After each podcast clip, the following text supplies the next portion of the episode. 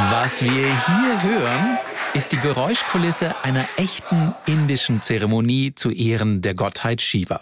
Für mich eine komplett fremde Welt, aber mein Kollege Yunus El Sheikh, der war da mittendrin. Er war nämlich vor kurzem zum ersten Mal in Indien und obwohl ihm viele Leute vorab gesagt haben, dass das ein ziemlicher Kulturschock für ihn werden kann, ging es ihm gar nicht so. Warum, erzählt er uns jetzt.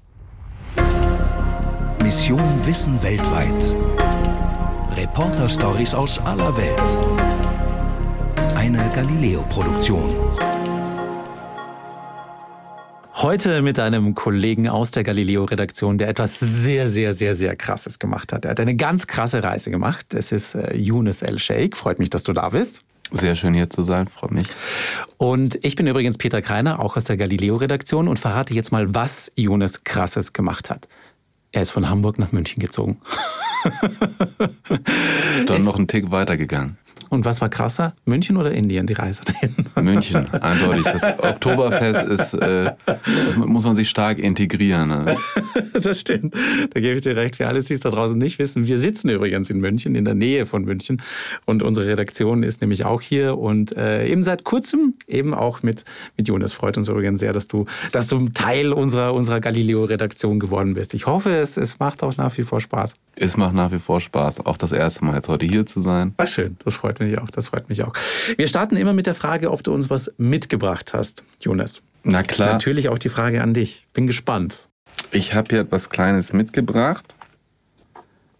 Jonas hat eine Box dabei. Es sieht ein bisschen aus wie eine Schmuckschatulle und ähm, es sieht auch fast so wertvoll aus wie Schmuck. Es ist aber ein kleines Fläschchen, ein Glasfläschchen mit einem roten äh, Stöpsel drauf. Ähm, mit einem Band drumherum. Es sieht so ein bisschen aus wie so ein Parfümfläschchen oder so ein Ölfläschchen oder sowas. Oh, da bist du auf einer heißen Fährte. Ja, und drauf steht Atarmiti. Ich würde mal dran riechen.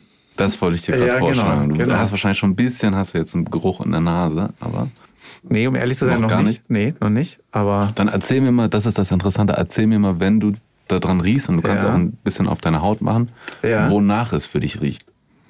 Uh, okay. Oh, puh. Äh, Ja, ich du hab- musst ich hab- diesen ich- Stöpsel oben abmachen. Ja, habe ich. Nee, nee, den weißen. Jetzt raus. Ach so, ah, okay, da ist, äh, da ist nämlich noch. Ah, jetzt, jetzt verstehe ich. Okay, da ist der, der goldene Stöpsel und innen drin ist noch so ein, so ein Plastik. Ähm, ähm, ah, so, so ein Ding, mit dem man sich auch manchmal so Parfum hinstreicht, gell? Alles klar, okay. Den ziehe ich jetzt mal raus. Und jetzt kommt mir da ein Geruch entgegen. Ja, es kommt mir ein Geruch entgegen. Ein, ähm, irgendwie kommt mir dieser Geruch bekannt vor, um ehrlich zu sein, aber ich kann es gerade noch nicht zuordnen. Ich streiche mir jetzt ein bisschen davon auf, auf, auf meine Hand. Sollte er dir bekannt vorkommen, dann haben die Parfümeure beste Arbeit geleistet. Es geht um Parfums. Okay. Ja, boah, das ist, ja, dieser Geruch kommt mir bekannt vor, aber ich tue mir wahnsinnig schwer, ihn zuzuordnen. Also vom, ich, wenn ich ihn jetzt beschreiben muss, es hat, es ist nicht süß, es, aber es ist so, ich würde jetzt so in die Richtung herb, süß, irgendwie in diese Richtung gehen. Na, erdig vielleicht? Ich habe, jetzt- ich habe jetzt langsam schon was im Kopf. Ich weiß aber nicht, ob es stimmt. Ich, ich sage es jetzt einfach mal, und was, weil du auch schon Parfum angesprochen hast. Ist das Ambra? Nee, das ist nicht Ambra. Okay, gut, das wäre wahrscheinlich auch schweineteuer, oder? Ich glaube, Ambra ist mit einer der teuersten Gerüche, die es überhaupt gibt. Ja, das wird ja aus Wal. Äh, Ja, es ist so ein, böse gesagt, es ist Walkotze. Es ist das, was quasi vom verendeten über, übrig bleibt und dann irgendwie am Strand landet. Aber auch in ganz vielen Parfums ist. Genau. Nee, das hier ist was anderes. Okay. Und zwar, ich war in Indien in einer äh, Parfumdistillerie. Das heißt, dort Ja. haben sie äh, verschiedene Rohstoffe ausgekocht. Ähm, und diese Rohstoffe dienen dann häufig auch in unseren Parfums als ähm, Grundlage. Die werden dann zusammengemixt und dann entstehen so halt unsere Parfums. Das ist die Grundlage dann sozusagen.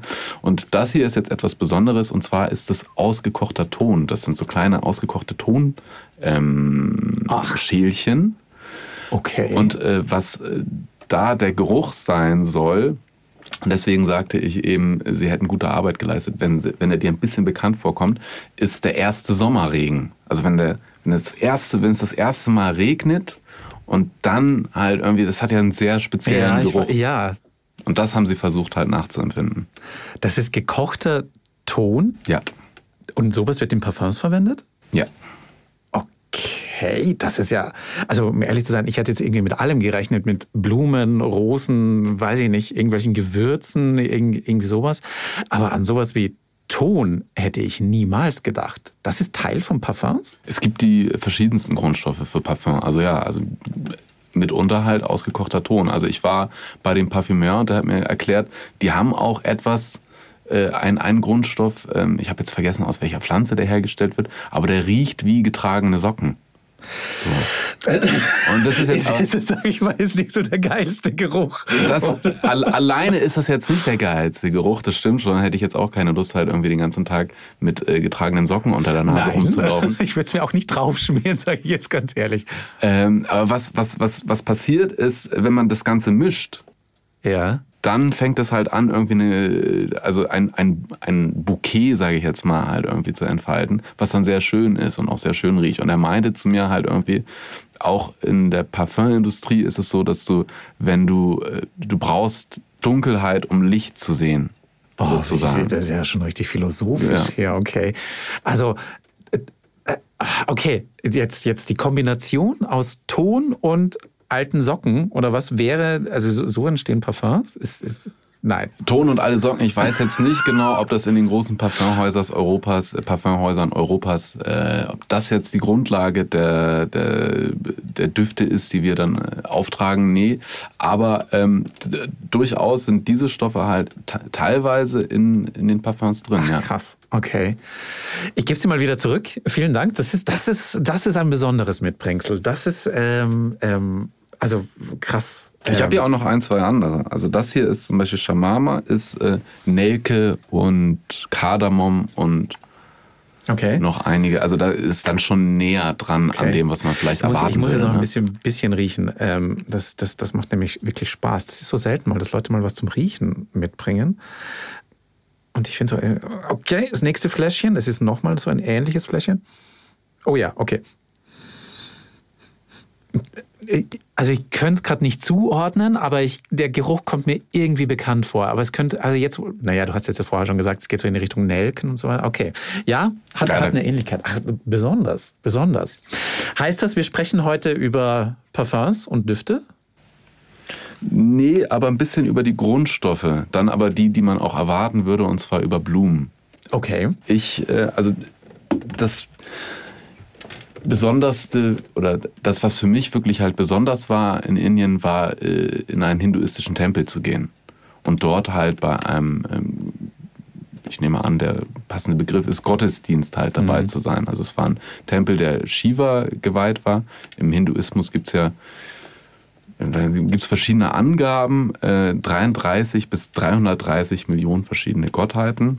Wie viel? 330 Millionen ist so die Zahl. 330 Millionen? Yes. Das sind ja fast mehr als Menschen. Also nicht, aber also das sind schon viele. Das liegt daran, dass halt viele Dörfer, einzelne Dörfer haben dann sozusagen ihre eigene Gottheit. So, Ah, ne? Also okay, es ist okay. an, an ganz vielen verschiedenen Okay. Stellen werden dann halt irgendwie.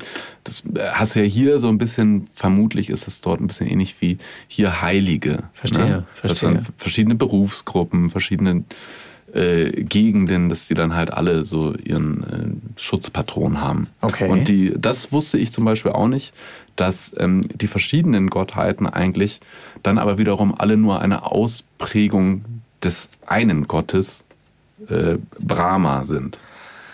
Aha, okay, interessant, interessant.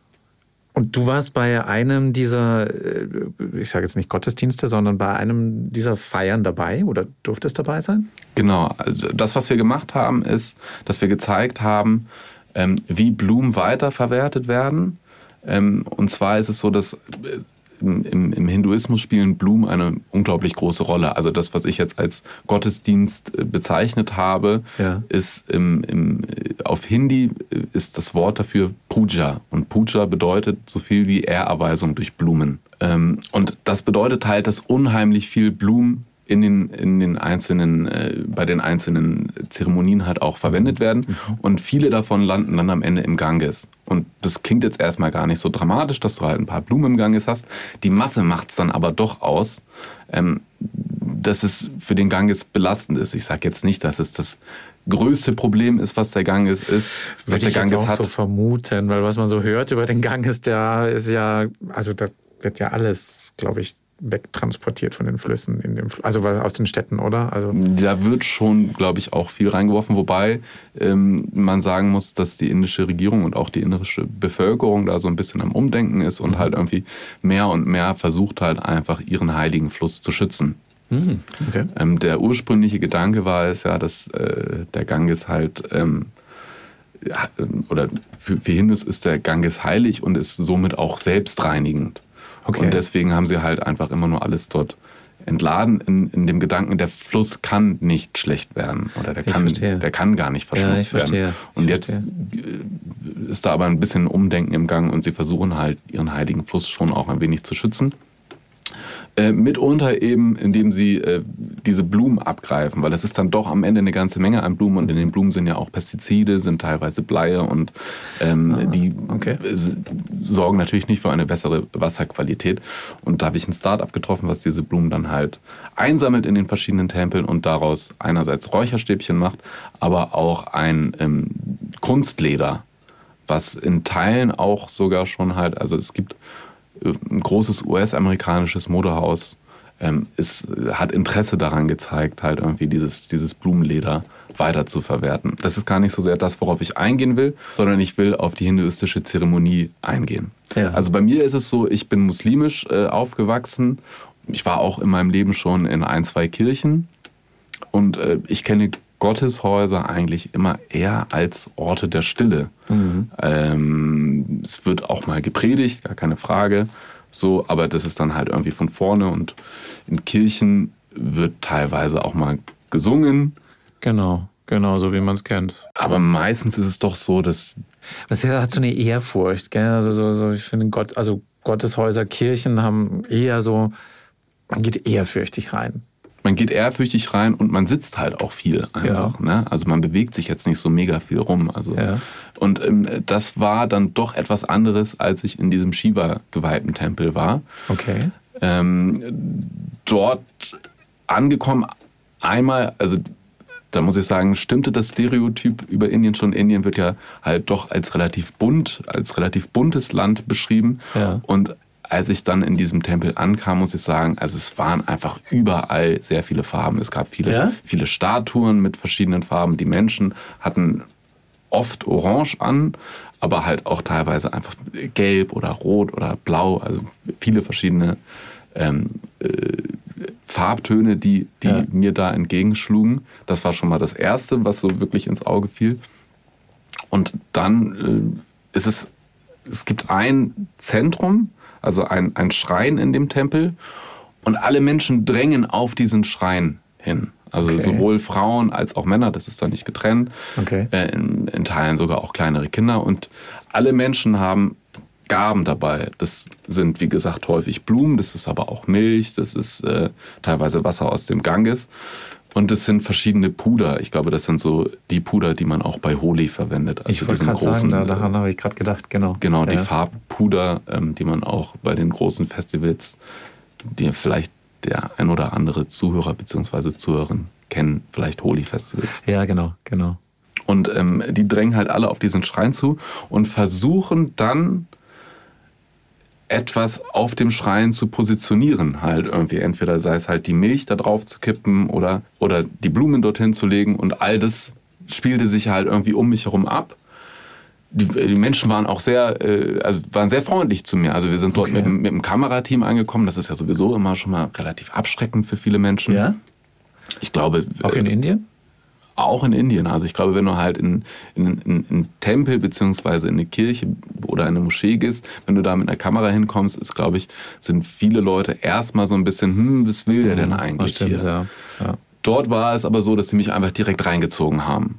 Okay, so, also sie haben, sie haben mich genommen und haben gesagt, komm mit, wir wollen dir das alles zeigen. Und so fand ich mich dann inmitten der betenden Menschen wieder, die alle versucht haben, ihre Opfer bzw. ihre Gaben, nenne ich es jetzt einfach mal, zum Tempel zu bringen, zum Schrein. Wie krass, wie fühlt sich das an?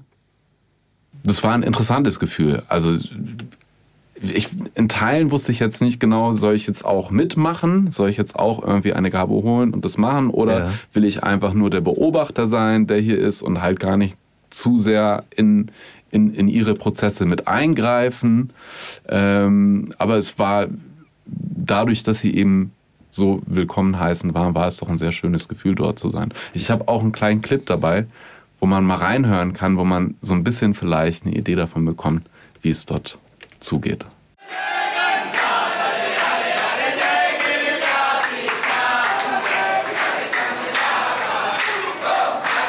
Das macht irgendwie Laune. Also, das ist. Äh, man kommt lustigerweise sofort in diesen, diesen Takt irgendwie rein. Also man kann sich das auch so vorstellen, dass dort jetzt viele Menschen halt irgendwie im Kreis stehen und sich halt auch rhythmisch gleichzeitig dazu bewegen. Ja, ja, total, weil es ist sofort so dieses, dieses Day, quasi, man kommt ja selber hier, wir sitzen hier selber gerade beide hier schon Kopf, Kopf äh, nicken, sage ich mal, ich will jetzt nicht sagen Headbanging, aber bisschen Kopfnicken quasi im Takt dazu. Hört sich aber auch nach sehr vielen Menschen an. Also ist das, sage ich mal, bisschen Gedränge da auch? Es war auf jeden Fall schon nicht so, dass es dort super leer war. Also es waren schon die Menschen, die dort gesungen haben, das waren bestimmt jetzt gerade 20 Menschen. Okay. Dann okay. äh, ist es so, dass der Tempel oder die Tempelanlage, sage ich jetzt mal, dann doch ein bisschen weitläufiger ist, aber immer um den Schrein herum. Da wurde es dann, da wurde dann wirklich voll. Also Okay. das war dann einfach eine Traube von Menschen. Das ist halt irgendwie so an dem einen Schrein 30 gewesen sein, an dem anderen 10. So ein bisschen unterschiedlich war es dann schon. Ach, auch. da waren noch mehrere. Also Genau. quasi es war nicht nur einer, sondern mehrere. Kann man sich das dann so vorstellen, das sind dann quasi verschiedene für verschiedene Gottheiten? Oder war dieser ganze Tempel nur für eine Gottheit? Man hat es am Anfang ja, es gibt sehr, sehr, sehr viele. Ist dann immer ein Tempel für eine Gottheit? In dem Fall war es einem Shiva geweihter Tempel. Okay. Ähm, Ich meine im Inneren dann aber auch noch ähm, andere Statuen und andere Gottheiten gesehen zu haben. Also Ganesha, das ist der Elefantengott, da kann ich mich noch recht gut dran genau, erinnern. Ich wollte nämlich gerade fragen. Genau, Ganesha ist, glaube ich, dieser, was man kennt, dieser, dieser indische Gottheit mit, mit dem Elefantenrüssel. Shiva kenne ich gerade vom Namen her, aber ich habe gerade nicht so ein Bild im Kopf. Also es gibt drei Hauptgötter im Hinduismus. Das ist einmal äh, Brahma, das ist der erste Gott, von dem ich ja auch schon Ja. erzählt habe, dass halt die anderen äh, Gottheiten eigentlich immer eine Ausprägung von ihm sind. So habe ich das verstanden. Also ich hoffe, Ja, ich ja. trete jetzt hier niemandem auf die Füße. Ich will das halt nur so wiedergeben, wie ich das verstanden habe. Ähm, und das ist der Gott der Unendlichkeit und äh, Allgegenwärtigkeit. Und ähm, der ist in jedem lebenden Ding. Der ist also sozusagen all, überall. So, äh, für mich war das ein bisschen, wie gesagt, ich bin muslimisch äh, aufgewachsen. Das war so der Gott, mit dem ich, Wo man so anknüpfen konnte? wo ich am, wo ich am meisten anknüpfen konnte. verstehe, Genau. verstehe. Und ähm, dann gibt es noch Vishnu, das ist einer der, Ja, der gehört, anderen ja. Hauptgötter, wie Ja. gesagt, drei Hauptgötter. Äh, Vishnu ist äh, der Gott der ewigen Wiederkehr und somit auch der Gott der Wiedergeburt. Ah. Okay. Und dann gibt es eben Shiva und in einem Tempel für Shiva waren wir. Und das ist ähm, der Zerstörer der Welten. Das klingt jetzt erstmal sehr negativ. Ja, allerdings. Äh, er ist gleichzeitig damit, dass er der Zerstörer der Welten ist, aber auch äh, ein großer Beweger. Denn Und Erschaffer quasi, weil Genau. aus, aus Zerstörung entsteht wieder Neues. ein bisschen wie der Phönix aus der Asche. Ah, genau. verstehe. Und soweit ich mich erinnere, quasi in, in, in diesem Glauben gibt es ja auch sehr viele Statuen immer, oder? Ähm, wie, wie wird denn Shiva dargestellt?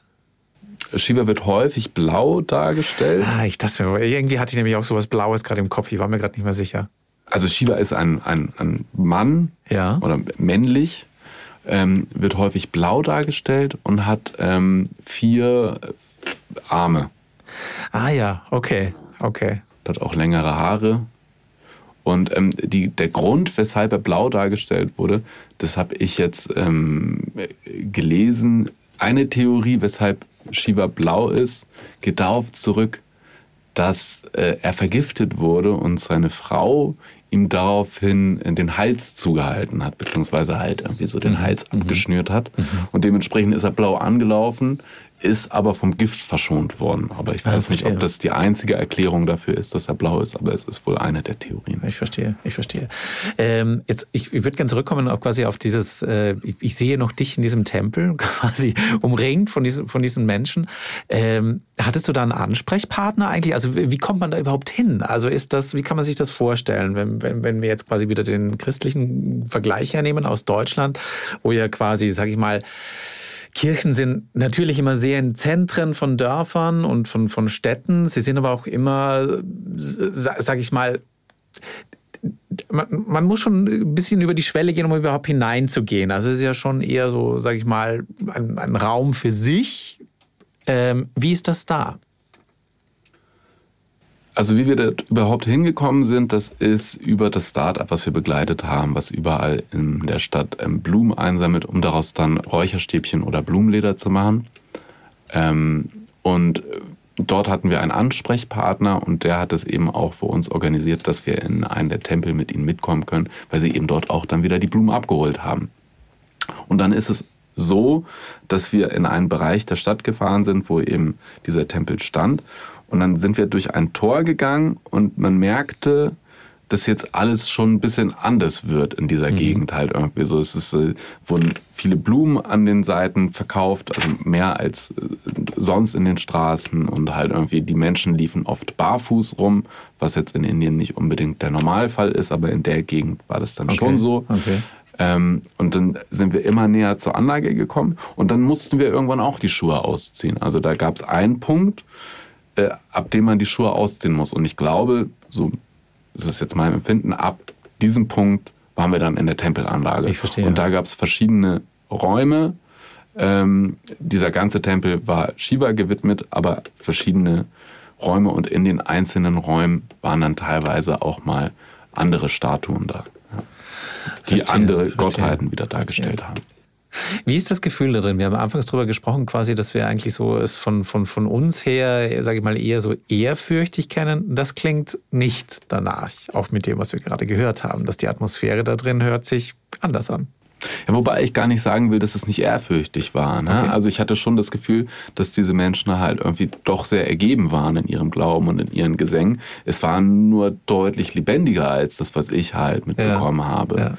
Äh, es war weniger kontemplativ. Also die Leute waren mehr in einer Form des Tuns als jetzt des stille Innehaltens. Aber ich glaube, das war, es lag wohl mitunter auch daran, dass wir an einem Tag da waren. Ich meine, das war ein Samstag, ähm, wo eben halt irgendwie genau diese Form der Ehrerbietung halt ähm, stattfand. Ich, an anderen Tagen wird es dort vermutlich ein bisschen anders ausgesehen haben und auch ruhiger gewesen sein.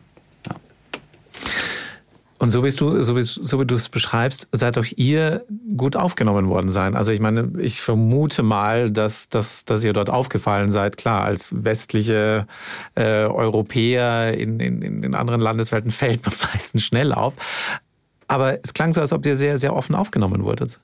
Ja, also kann ich nicht anders sagen. Ja, wir wurden mit offenen Armen dort empfangen. Also die Leute haben sowohl äh, den Kameramann als auch den Tonmann an der Okay. Hand genommen, haben die mit reingezogen und dann auch mich. Weil Als Redakteur dort unterwegs gewesen, haben sie an die Hand genommen und haben, haben uns dort reingezogen und haben uns halt einfach stolz gezeigt, was dort passiert. So, ne? Und dann ähm, haben wir auch, äh, wurden wir auf der Stirn sogar auch angemalt. Oh, okay. Genau. Und ähm, also ich habe mich sehr willkommen gefühlt dort, ja. Schön. Und es war ein schöner Einblick. Okay, jetzt, jetzt versuche ich mal eine, eine, eine- Interpretation. Ähm, viele Leute geben wahrscheinlich als Opfergabe Blumen. Und die Blumen werden dann quasi von diesem Start-up weiterverwendet. Genau, also ursprünglich war es so, dass die meisten dieser Blumen halt einfach in den Ganges geworfen wurden. Ähm, nun ist es aber so, dass dieses Start-up sich mit den verschiedenen hinduistischen Geistlichen, ähm, die die Tempelvorsteher sind, ähm, in Kontakt gesetzt haben und dort halt angefragt haben, ob sie die Blumen auch abholen können. Und eine Opfergabe ist ja jetzt eigentlich Ja, erstmal eine so. Opfergabe, die kann man ja Genau. nicht direkt weiterverwerten. Ja. Nun stellt dieses Start-up allerdings Räucherstäbchen her. Okay. Und Räucherstäbchen spielen ja im Hinduismus auch eine große Rolle, beziehungsweise in der hinduistischen ja, Tradition. ja. Ja, eben. verstehe. Also es werden ja viele Räucherstäbchen auch wieder zu Ehren der Götter angemacht. Ja, verstehe. Und dementsprechend ist es dann halt irgendwie ein Kreislauf, wo es dann in Ordnung ist, dass sie abgeholt werden. Ich Gleichzeitig machen sie außer den Räucherstäbchen ja noch ähm, Leder aus diesen Blumen. Also Ist auch krass eigentlich. Wie kann man aus Blumen Leder machen? Das ist schon, schon eine krasse Vorstellung. Aus den Blumen kochen sie dann eigentlich eine Nährlösung und auf dieser Nährlösung wächst dann ein Pilz. Und dieser Pilz wird dann weiterverarbeitet und ähm, au- daraus Ach, wird dann ein, eine lederähnliche Substanz. Ach, krass. Okay. Ist Okay. eigentlich auch recht gut. Also muss ich wirklich sagen, wenn, wenn man das anguckt, das äh, ist jetzt, man erkennt, also ich mein, meine zu erkennen, das ist, äh, ich konnte den Unterschied zum, Okay, zum okay. wirklichen Leder erkennen. Aber es hatte seine eigenen, seinen eigenen Charme und hatte auch seine eigene, seine eigenen Oberflächenqualitäten. So, ne? Und ähm, das ist nun auch wieder aus hinduistischer Sicht, so wurde es mir erklärt, sei das nun auch wieder in Ordnung, da die Lederproduktion in der Welt ja zu einem sehr großen Teil auf Rindsleder Mhm. zurückgreift. Und die Kuh wird ja auch im Hinduismus sehr verehrt. Und Ja, dementsprechend, stimmt, stimmt, okay. wenn man da dann eine Alternative zu bietet, ist das halt auch wieder im hinduistischen Sinne. Klar, ist eigentlich auch total smart irgendwo. Also ich bin gerade irgendwie noch bei den Blumen und dir daraus irgendwie Leder zu machen. Eigentlich total smarte Idee und eigentlich auch total, sag ich mal, es klingt so ganzheitlich. Es passt irgendwie, irgendwie alles, alles, alles, alles ganz gut zusammen. Jetzt finde ich aber natürlich auch dieses Erlebnis, bei so einem, bei so einem äh, Tempel mal mit dabei zu sein und, und Shiva schon auch, schon auch was Besonderes und etwas ziemlich, ziemlich Einzigartiges. Was hast du denn jetzt quasi auf deiner Reise noch so, so mitgenommen und miterlebt, wo du sagst, okay, das wird mir ein Leben lang hängen bleiben? Wir sind dann direkt vor dem Tempel nochmal auf den Ganges gefahren. Ja? Ähm, wir haben uns dort ein Boot gemietet. Dort liegen sehr viele Boote an. Ähm, und damit sind wir dann auf den Ganges gefahren, um auch nochmal vom Wasser aus ein paar schöne Bilder von, den, von der Tempelanlage zu machen. Und ich habe halt, also schon relativ viel vom Ganges immer gehört.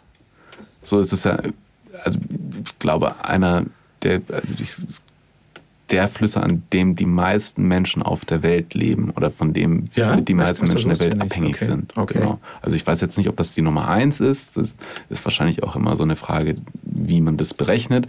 Aber es ist eine, ein, ein sehr wichtiger Fluss für die Menschheit. Und dementsprechend war das für mich auch schon sehr besonders, auf diesem Fluss zu sein und dann auf die Tempelanlagen zu gucken.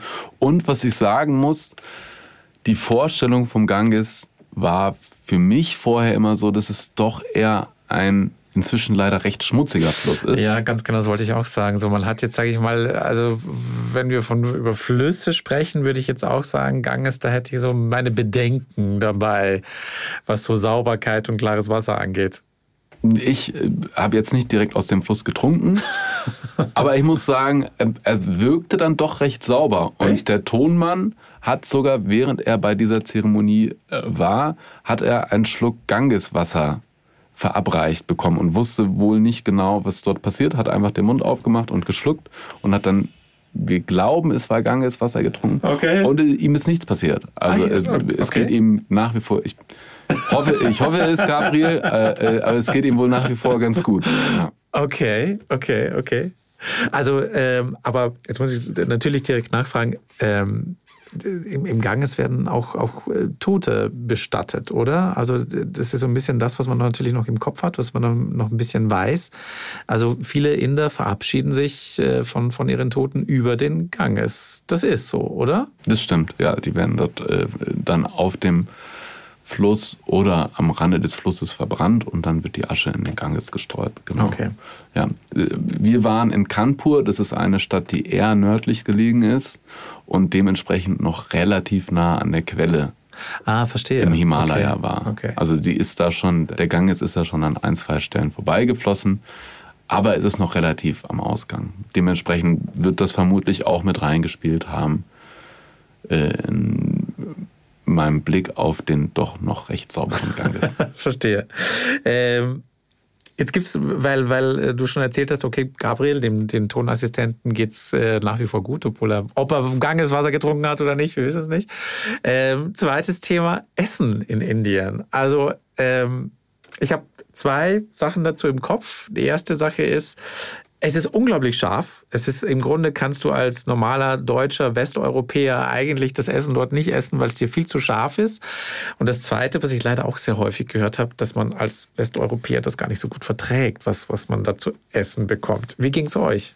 Ja, es traf eigentlich beides nicht so sehr zu. Okay. Also es war schon äh, tendenziell scharf.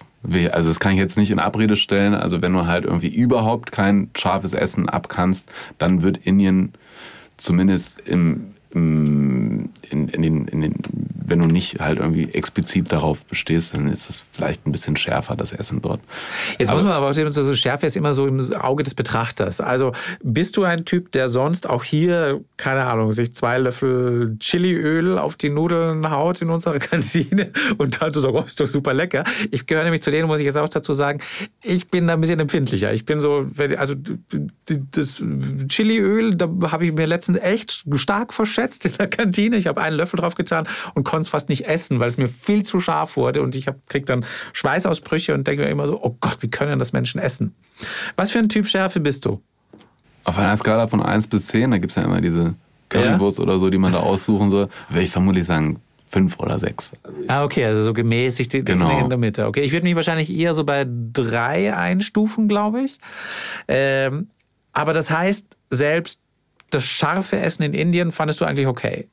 Ja, also wenn du wirklich scharf essen willst, dann, äh, dann wird es dort richtig scharf.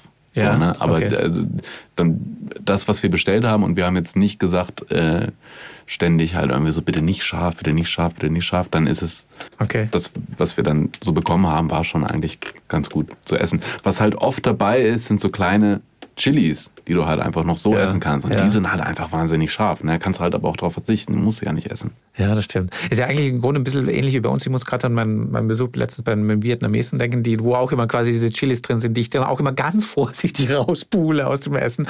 Weil wenn du einmal diesen Fehler machst, diese im Mund zu haben, so, au, ja, dann hört es bei mir so ein bisschen auf mit den restlichen Dann fängt es an mit dem, mit dem Schweiß auf der Stirn. Also auch das tatsächlich Essen Indien gut.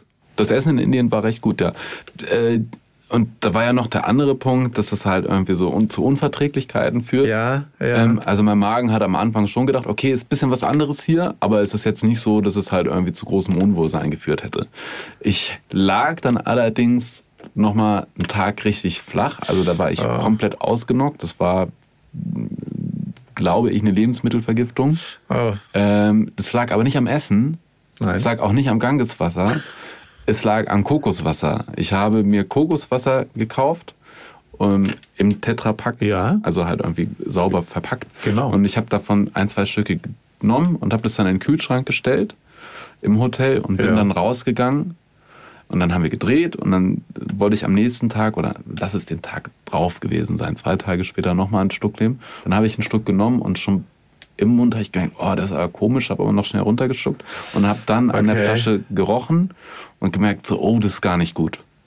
Und das ist darauf zurückzuführen, dass äh, der Kühlschrank im Hotel an diese Karte angeschlossen war, die man, ah, die man ah, einstecken muss. Das verstehe. heißt, jedes Mal, wenn ich aus dem Zimmer gegangen bin, ist, ist auch der Kühlschrank geworden. ausgegangen. Was ja irgendwie schon auch nicht so die smarteste Lösung ist, den Kühlschrank so anzuschließen. Jetzt mal so. Im Hotel sollte der Kühlschrank eher mal, sag ich mal, kühl bleiben, wenn man die Karte rausnimmt, ja. Ja, und das hat mich halt irgendwie so aus der Bahn geworfen. Es war nicht das Essen, es war halt Ach, sozusagen Ach, Eigenverschulden bzw. technisches Verschulden, was dafür gesorgt hat, dass ich aufgrund einer, eines Kokosnusswassers halt. das Kokoswasser wurde schlecht. Ich hätte nämlich auch gesagt, quasi klar, Kokoswasser im, im Tetrapack, das ist doch eigentlich alles gut, kann nichts passieren. Aber natürlich, ja, wenn der Kühlschrank nicht geht, ist doof. Was mich zur nächsten Frage bringt, Temperaturen und Wärme. Ich habe, Indien ist für mich, ich, ich sage auch ganz ehrlich, ich habe, habe ein bisschen Angst vor dem, vor, vor dem Klima und vom Wetter in Indien. Ich stelle es mir wahnsinnig schwül vor, feucht, warm, heiß und das sind genau die, sage ich mal, Temperaturen und Wetterverhältnisse, die ich so gefühlt gar nicht abkann. Da, da kriege ich jedes Mal die Krise hier, wenn es hier schwül und feucht wird. Das ist, da habe ich es lieber heiß und trocken oder kalt und trocken, aber heiß und feucht hasse ich. Ist es so in Indien? Ich glaube, es gibt auf jeden Fall Gegenden in Indien, wo das genau so ist. Wir waren jetzt für die drei verschiedenen Beiträge, die wir dort gefilmt haben, eher im Norden unterwegs. Mhm. Ähm, und da war es nicht so sehr der Fall. Ich muss dazu auch sagen, dass wir Ende April, Anfang Mai dort waren und dementsprechend das Wetter auch sowieso noch eher gemäßigt war. Okay, okay. So, wir waren dann einmal ganz im Osten, das ist in der Nähe von, also es ist direkt über Bangladesch eigentlich gewesen. Es war mit der schmalste Streifen von Indien, ähm, wo auf der einen Seite hast du Nepal und auf der anderen Seite hast mhm. du Bangladesch und da an der Ecke waren wir. Und das ist schon halt irgendwie, es geht dann ja auch mehr in Richtung Südostasien und da war dann schon so ein bisschen Dschungelklima. Also es war dann Verstehe. schon ein bisschen feuchter und auch ein bisschen heißer als, als die anderen Orte, in denen wir waren, aber auch durchaus noch auszuhalten was, was eigentlich dort das war, was mich sehr bewegt hat, war, wir waren dann auch in einem, in einem, in einem Hotel, was relativ abseits war. Es war in so einem Naturreservat und das ist für, wir waren die ganze Zeit auf der, auf der, auf der ganzen Reise, haben wir eigentlich nur am Flughafen Menschen gesehen, die blonde Haare hatten. Was? Sonst waren wir halt durchgehend in Gegenden, wo ich glaube, dass das halt nur Inder waren, die okay. dort waren. Okay, verstehe. Ah, so rum. Okay, verstehe. Also was im echten Indien. Sozusagen. Ach, ja. Okay. Ähm, und wir waren dort in einem Hotel, das ein, von vielen indischen Touristen genutzt wird, aber zu diesem Zeitpunkt war niemand dort. Und das war so eine alte Villa mhm.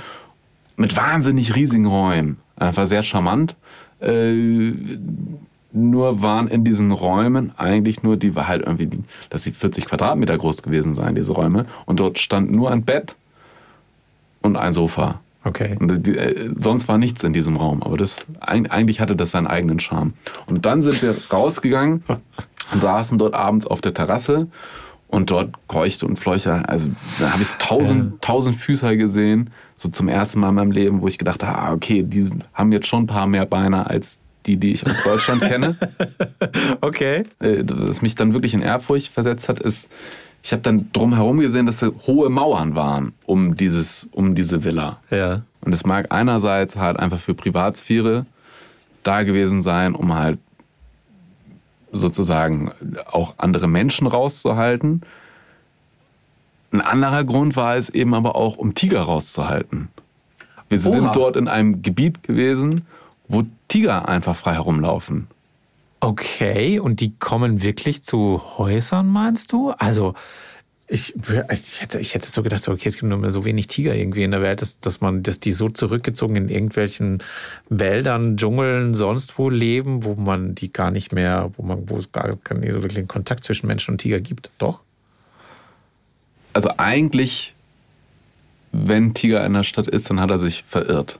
Kann ich mir vorstellen. Aber ja. es kommt vor, kommt dass ein Tiger sich Ach, verirrt. Krass. Genau. Okay. Und eben dadurch, dass wir ja auch in diesem Naturreservat waren, haben wir uns mehr oder weniger ja eigentlich dann verirrt. Wir waren ja im Tigergebiet, ja, nicht stimmt, er bei uns. Stimmt, ja, hast du recht, hast du recht.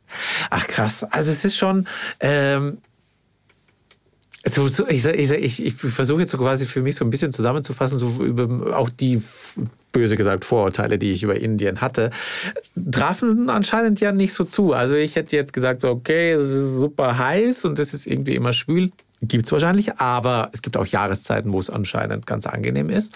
Ähm, Essen ist nicht so dramatisch schlimm, wenn man wahrscheinlich darauf acht gibt. Also quasi ist es nicht immer scharf, man kann dort auch ganz normal essen. Und das war es eigentlich. Viele Vorurteile hatte ich gar nicht. Aber wie, wie, wie war quasi, was, was denn für dich eigentlich? Also ähm, die, die, die, die Erwartungen, die man ja immer quasi so ein bisschen an, an, an so, so, so ein Land hat und vor allem auch dann, wenn man dann zurückreist und da so ein bisschen zurückblickt, und das ist ja auch ein bisschen Zeit schon vergangen, seit du wieder hier bist, ähm, wie, wie, würdest, wie, wie siehst du dieses Land? Also was, was, wie würdest du es beschreiben jetzt mit diesen Erfahrungen, die du gemacht hast? Bevor ich nach Indien geflogen bin, wurde mir von vielen Seiten erklärt, von Menschen, die mal dort waren, dass ich vermutlich einen kleinen Kulturschock erleiden würde. Ja. Nun ist es aber so, und das muss ich dazu sagen, dass mein Vater aus Ägypten kommt und ich eine Weile in Ägypten gelebt habe. Und daher blieb dieser Kulturschock so ein bisschen bei mir Ja? aus. Also das, was Okay. halt irgendwie so nach Ankommen am meisten auf mich gewirkt hat, was halt irgendwie so der größte Schock für mich war, war eigentlich der Linksverkehr. Ah ja, stimmt. Daran hätte ich auch gar nicht gedacht. Ach so, Indien hat Linksverkehr? Ah, okay. Gut.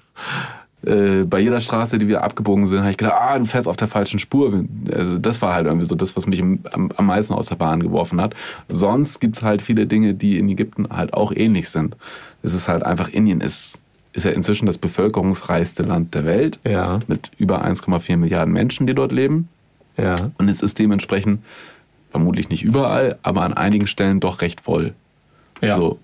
Und das kenne ich auch aus Ägypten. Okay. Also halt einfach, dass es halt wirklich viele Menschen um einen herum sind.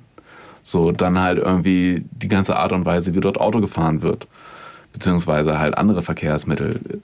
Tuk-Tuk, also diese kleinen, äh, ja. Diese, diese Rikscha-artigen. Genau. Ja. ja. die fahren auch in Ägypten überall kreuz und quer durch die Gegend. Also das Okay. heißt, das sind so viele Sachen, die halt irgendwo in gewisser Weise ähnlich sind. Hätte ich jetzt überhaupt nicht gedacht. Ich hätte, ich hätte jetzt wirklich so, also die, die äh, Ähnlichkeit war mir überhaupt nicht klar. Was auch, was mir auch aufgefallen ist, dass halt irgendwie so die alte Architektur, da hat Indien in Teilen auch äh, arabische Einflüsse beziehungsweise muslimische Einflüsse und bestimmt ging das dann auch hin, es war ein Hin und Her halt, dass auch die arabische Architektur wieder indische Einflüsse hat. Ähm, das heißt, da waren auch gewisse Parallelen. Aber besonders die neuen Gebäude, die dort gebaut wurden, habe ich gemerkt, also so für die Masse der Menschen, jetzt nicht halt irgendwelche Prestigegebäude, sondern für die Masse der Menschen, dass das halt ähnliche Konstruktionen waren wie auch wieder in Ägypten. Das waren dann halt einfach Backsteinhäuser, die hochgezogen Okay. wurden, die schnell aufzubauen sind, relativ preiswert sind und wo dann einfach für viele Menschen Unterkünfte schnell geschaffen werden können. Okay. Und die sind ähnlich Indien und Ägypten quasi, richtig verstanden? Ja. Ah, verstehe. Ah, Aber sind die anders als bei uns? Also ich würde jetzt mal sagen, so Neubauten sind weltweit ähnlich. Nein? Nee, nicht ganz, weil ich glaube, die klimatischen Bedingungen hier sind einfach andere. Das heißt, du musst Verstehe. anders bauen hier. Ja, verstehe. Es wäre ja viel Verstehe. kälter im Winter. Wenn Ja. du dann, ich war nicht im Himalaya, da, wo es dann wirklich auch kalt ist in Indien. Da habe ich aber Bilder gesehen von so, äh, von so Hütten, die im Himalaya stehen. Und die erinnerten dann schon wieder mehr an Alpenhütten. Ja. So, ne? Aber es kann auch, also Ja, man passt, was- sich, ja, man passt sich natürlich den klimatischen Bedingungen an, gell? Einerseits sind es die klimatischen Bedingungen, andererseits leben wir 2023. Das heißt, irgendwie äh, sowohl die Deutschen als auch die Inder werden schon mal irgendwie von der Architektur des, des anderen gehört haben und das, das beeinflusst sich dann ja alles. Ja, klar. Ja, klar. Würdest du wieder nach Indien fahren? Auf jeden Fall. Ja? Ja. Doch, ja. Also es, für, für einen Dreh sowieso und auch privat. Es ist, ein riesiges Land ja auch, ne? Also ich meine, ich habe ja jetzt nur wirklich Ausschnitte davon gesehen. Ich war mehr oder weniger in, in vier Städten. Ja. So, wie gesagt, das sind 1,4 Milliarden Menschen. Das heißt, da gibt es ein paar mehr Städte. So, und dann auch, äh, auch mehr Regionen, die halt irgendwie so. Ich würde zum Beispiel sehr gerne mal in den Himalaya oder auch einfach mal an die Küste von Indien. Ich war überhaupt nicht an der Küste von Indien. Okay. Oder mal in den Süden von Indien. Das ist ja ein wahnsinnig vielseitiges Land. Und dementsprechend würde ich das schon gern machen. Spannend, sehr, sehr, sehr spannend. Aber auch schön zu hören, quasi, dass das dass, ähm, ähm, auch, auch, auch für dich es gar nicht so ein, so ein Kulturschock war, finde ich, das finde ich sehr spannend. Ähm, und vor allem auch äh, spannend, dass du wieder hinfahren würdest. Ich sage auch ganz ehrlich, von den Menschen, die ich, äh, die ich kenne, die schon mal in Indien waren, haben das nur sehr wenige gesagt. Die meisten haben gesagt, so ja, war mal toll, es gesehen zu haben. Nochmal, sie wären sich nicht so sicher. Ja, ich mag auch so ein bisschen dieses Durcheinander. Ja? Ja, also ich gehe da drin auf. Ich habe das manchmal so ein bisschen, wenn halt alles zu sehr geplant ist, wie das hier in Deutschland, wenn die alle Prozesse zu sehr ineinander übergreifen, so, äh, dann fehlt mir manchmal so ein bisschen die Freiheit, okay, in welche Richtung kann ich denn jetzt schießen? Und das ist dort ein bisschen mehr gegeben. Gleichzeitig ist es natürlich auch wieder einschränkend, weil du halt nicht einen Dreh zu vereinbaren, ist dort was anderes als hier. Also wenn ich jetzt hier in Deutschland drehe, dann rufe ich bei einer Person an und sagt, haben Sie Interesse zu drehen? Und dann sagt diese Person entweder nein oder bestenfalls sagt sie ja. Und dann machen wir einen Termin aus und in etwa halt irgendwie so, sage ich halt irgendwie von 8 bis 17 Uhr oder was auch immer. Und dann steht es eigentlich. In Indien war das ein bisschen anders. Es mag auch daran liegen, dass ein paar Kilometer mehr zwischen mir und dem Protagonisten liegen. Protagonist sagen wir zu den Menschen, mit denen wir drehen. Ähm, aber es war dann schon so, dass wir halt irgendwie Drehs vereinbart haben und dann auch halt irgendwie so gesagt haben, das ist der Tagesplan. Und dann lief das teilweise ein bisschen anders ab. So, das halt irgendwie so, dann sind wir angekommen und dann hieß es ja, okay, ich habe jetzt heute aber noch dieses und das und das vor. Und da muss halt ein Typ für sein. Ne? Entweder, entweder du erkennst darin auch eine Chance und siehst, ah, okay, das könnte jetzt halt aber auch vielleicht sogar super interessant werden.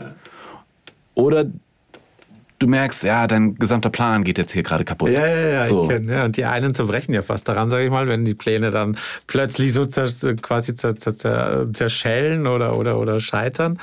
Ähm, aber spannend. Ja, tolle Eigenschaft. Ich glaube, es ist eine tolle Eigenschaft. Auch das quasi auch vor allem, wenn du sagst, genau das magst du. Ja, das ist manchmal auch ein bisschen anstrengend. besonders für die Menschen, die mit mir zusammenleben. Äh, weil es dann schwieriger ist, halt irgendwie so zu planen. So, ne? verstehe, ne? Ich mag halt verstehe. halt beispielsweise, wenn ich mit meiner Freundin in den Urlaub fahre, da ich mag es eigentlich am liebsten nur ein Flugticket zu kaufen. Beziehungsweise Echt? halt okay. ein Zugticket. Okay. Sie mag es allerdings schon zu wissen, halt irgendwie so in einer Woche sind wir da, morgen sind wir da und übermorgen sind wir da. So. Und Schließe ich daraus, dass du mit ihr nicht nach Indien fahren würdest? Ich glaube, sie würde auch gerne in Himalaya. Ja? Achso, Himalaya, okay. Und der Rest Indien? Ja, dann müssen wir uns, äh, wie in den anderen Urlauben, auch aufeinander, äh, aufeinander Acht geben, beziehungsweise aufeinander eingehen. Ne? Das überlasse ich euch mal. Das wollen wir hier dann quasi nicht weiter erforschen. Äh, Jonas, vielen, vielen herzlichen Dank. Spannender Einblick in ein ganz, ganz, ganz fremdes Land. Äh, und vielen Dank, dass du da warst. Ich danke dir, Peter. Ich rieche übrigens immer noch ein bisschen was von, von, von dem Duft von Anfang an. Ist aber ein sehr angenehmer Duft. Ja, der entwickelt sich noch auf der Haut. Ah, es wird noch mehr? Der wird noch floraler. Ich weiß nicht, woher das Florale kommt in, in Ton, aber der wird irgendwie mit der Zeit, so wirkt es auf mich, wirkt er noch floraler. Und nächste Woche ist übrigens Sophie wieder für euch da. Sie unterhält sich nämlich mit Harro, der sich zum Affen gemacht hat. Und das im wahrsten Sinne des Wortes. Harro hat nämlich einen Kurs besucht, in dem man lernt, ja, wie ein Affe zu sein. Wir können schon mal reinhören. Also es ist wichtig tatsächlich, dass man abfedert mit allem, was man zur Verfügung hat. Am besten natürlich, wenn man über, über den Zehenspitzenstand geht, also nur vorne auf den Ballen aufkommen. Wenn man nämlich mit dem ganzen Fuß geht, dann das hört man sofort. Und natürlich kann man sich dann stärker verletzen. Also unbedingt dabei sein, nächsten Mittwoch Mission Wissen weltweit.